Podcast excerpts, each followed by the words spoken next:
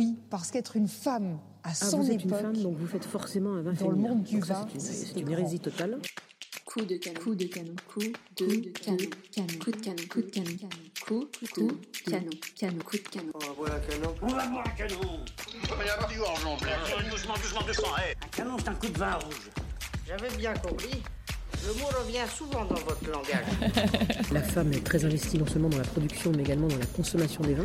Le vin est une grande fierté pour nous les Français. Oser faire ce que je fais, c'est pas difficile. Allez, en place. Je suis Eva Baginski et je vous présente Coup de canon, le nouveau podcast dédié aux femmes et au vin, qui mettra en valeur ces femmes passionnées. Oui, parce qu'une femme avec un verre à la main, ça, c'est canon. Bienvenue dans ce nouvel épisode de Coup de canon. Musard, Musard, ce nom vous dit peut-être quelque chose? Eh bien oui, aujourd'hui il est considéré comme une référence de cette belle appellation de Centenay, située tout au sud de la côte de Beaune.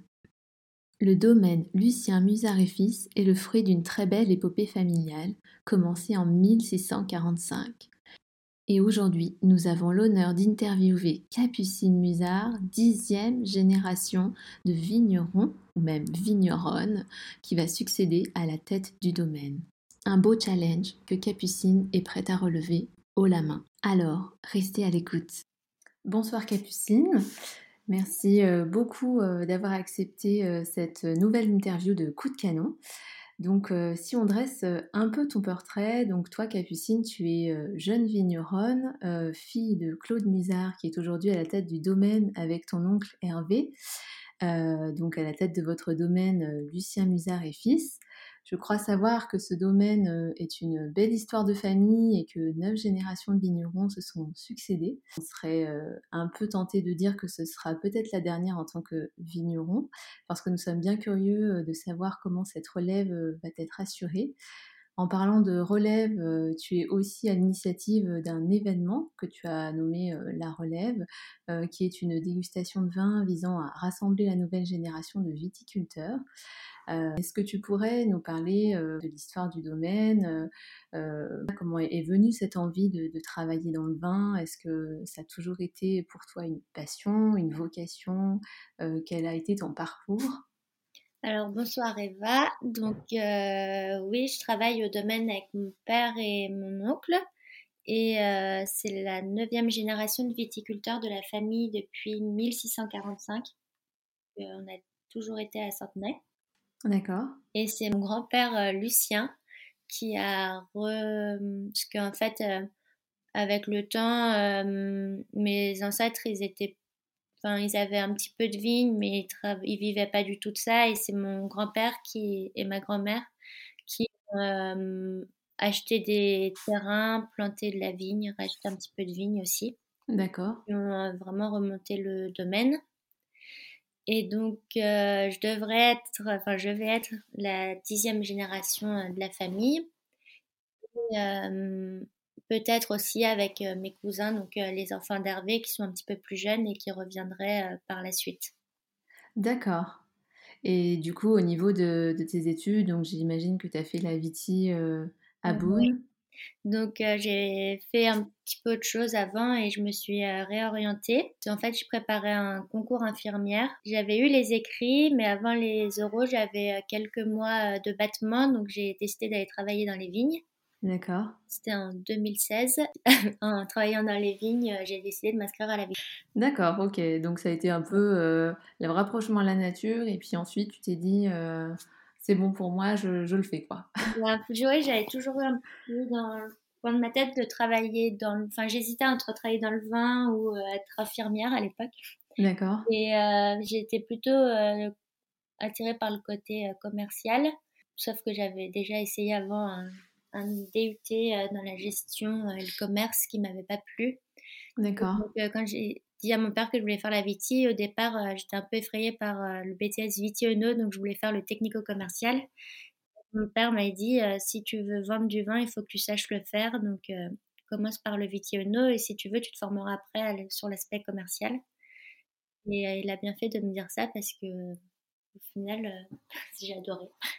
Tout à l'heure, tu nous parlais euh, donc de que tu allais être cette dixième génération euh, à reprendre le domaine, mais du coup, tu seras euh, la première femme entre guillemets de ce de ce domaine finalement. Oui, c'est ça. Après, je serai sûrement avec ma cousine et mon cousin, mais ouais, on sera les premières femmes.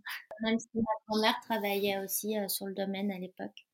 D'accord. Comment est-ce que vous envisagez un peu euh, cette, euh, cette transmission? Est-ce que vous avez déjà des projets? Est-ce que vous savez euh, comment vous allez orienter un peu la, la reprise du domaine Est-ce que ça va être progressif Je ne sais pas si vous avez déjà marqué des dates ou des choses comme ça. Peut-être que, que ton papa ou même ton oncle se dit déjà que, enfin, se voit déjà à la retraite, je ne sais pas. Euh, mon père peut-être un petit peu plus que mon oncle parce que, enfin après mon père n'a pas encore l'âge de la retraite et mon oncle est plus jeune, donc euh, je pense que c'est pour ça aussi qu'il. Mais oui, c'est très progressif. Là pour le moment, je suis euh, employée. Après, j'ai quand même il me laisse pas mal de liberté et de responsabilité. Et ce qui est bien dans notre façon de fonctionner, c'est que chacun, en fait, on travaille tous ensemble, on prend les décisions ensemble. Enfin, je participe aussi aux décisions, mais on a chacun notre, notre secteur, en fait. Euh, mon oncle va plus gérer la partie vigne et prendre les décisions même si euh, pendant les grosses périodes de travail, euh, mon père et moi, on, va donner un coup de main à l'équipe, on, est avec eux tous les jours. oui, vous avez un périmètre euh, bien défini. et, bien défini et ça permet d'avoir chacun sa place et de pas perdre de temps à chaque fois. Et c'est vrai que donc tout à l'heure on, on, parlait donc de, de ce côté un peu relève. J'ai également mentionné ton projet, euh, un nom que je trouve euh, tout à fait euh, super parce qu'il est très fort, très parlant pour cette jeune génération. et justement, est-ce que tu pourrais nous, nous, parler un peu plus de ce projet? Quel était son, son but? Est-ce qu'aujourd'hui, voilà, d'autres éditions vont être pérennisées? Est-ce qu'au travers de, ce projet, vous vouliez faire passer des messages? C'est une dégustation que j'ai créée en BTS avec euh, Margot Dufouleur et Camille Lavoie qui étaient euh, mes collègues et on a été euh, accompagnés par Grégoire Guido. Donc la première édition était en 2017 et donc c'est une idée que j'avais eue parce que j'avais participé à pas mal de dégustations déjà avec mon père, notamment au Tonton Trinqueur l'a créé. Et je trouvais que c'était toujours une bonne ambiance et euh, ça serait que les jeunes qui aient repris le domaine ou pas encore, qui soient les nouveaux visages et futurs visages des domaines. Et euh, je trouve que c'est pas facile de représenter les, euh, les vins.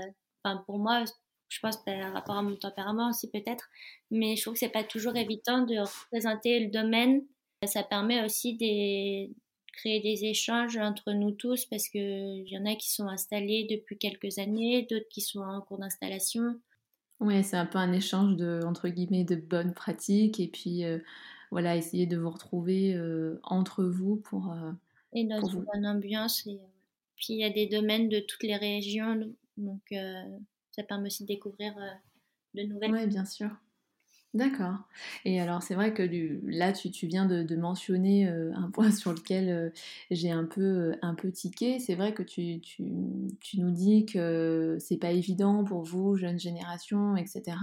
Est-ce que aujourd'hui, toi, en tant que femme, parce que c'est vrai que j'aime beaucoup interviewer voilà, mes, mes, invités sur le sujet, est-ce que, est -ce que la femme, pour toi, est un est un, est un problème euh, aujourd'hui Est-ce que, est que l'égalité des genres, l'égalité homme-femme, ça t'évoque euh, quelque chose? Est-ce que, est que vous, justement, jeune génération, ça vous motive pour, euh, pour changer les codes? Est-ce que vous vous sentez concerné par ce sujet-là?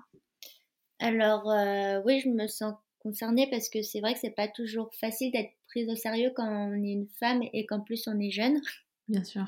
Et mais après, j'ai l'impression que les jeunes la nouvelle génération est peut-être plus habituée ou euh, plus ouverte d'esprit sûrement aussi et accepte euh, les autres jeunes de ma génération. Il n'y a pas de problème euh, avec le fait que je sois une femme ou j'ai l'impression qu'on échange vraiment d'égal à égal. Plutôt avec les générations précédentes, je trouve. Où ça... Ouais, il y a un petit écart de peut-être, je, je sais pas, d'éducation ou de, choses comme ça qui fait que. Ou, les stéréotypes qui sont. Ouais, bien sûr. À, soulever, quoi. Bien sûr. Non, mais c'est vrai, on sait que encore très peu de femmes euh, exercent euh, le métier de vigneronne ou, mmh. ou même d'autres métiers dans, dans, le vin. Et aujourd'hui, justement, est-ce que vous en discutez entre vous? Est-ce que c'est, tu penses que ça va être un problème ou c'est peut-être un, problème dans ton travail aujourd'hui ou dans la viticulture? Est-ce que tu as déjà eu des retours, je sais pas, de, de certaines de tes amies qui, qui disaient que c'était dur de trouver sa place en tant que femme? Dans ma famille, ça pas posé de problème que ce soit moi plutôt que mon frère, par exemple, qui veuille reprendre. Mmh Après, je pense qu'on a besoin, plus besoin de faire ses preuves, de montrer qu'on est capable et qu'on en veut vraiment que. Enfin, j'ai l'impression qu'on doit prouver plus que les garçons. Bien sûr. c'est aussi un challenge et ça peut être motivant. euh, quand on est petit, euh, je pense, on dit toujours ah, bah, vous avez un fils, il va reprendre, c'est super, mais on parle jamais des filles. Oui, c'est Je pense que c'est pour ça aussi.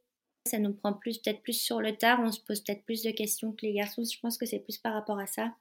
Bien sûr. Après, on a toutes euh, des réflexions, je pense. Euh, en dégustation, on m'a déjà regardé mes mains. On m'a dit, non, mais ça, c'est pas des mains de vigneron. Euh. Ah oui, d'accord. on est allé jusque-là. Ok. Je sais pas, je peut-être que je me lave plus les mains. Ou... on m'a dit ça, c'est débile. Mais pas assez d'heures encore. Je pensais dans la sommellerie, effectivement, euh, envers l'homme, etc., où vous choisissez les vins, mais c'est vrai que ce genre de, choses, en tant que. Enfin, de la part d'une vigneronne, ouais, c'est. Oui, c'est assez étonnant et bon, bah, c'est toujours aussi choquant. Mais qu'est-ce que tu aimerais dire aujourd'hui euh, à ces femmes qui exercent ce métier, les métiers du vin, ou même aux hommes euh, qui nous entendent aujourd'hui?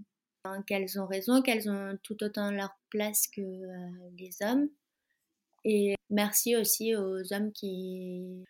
Oui, qui vous font confiance et puis euh, voilà, qui, euh, qui ne cherchent pas du tout, euh, enfin, je veux dire, à genrer un peu le, le vin. Encourager.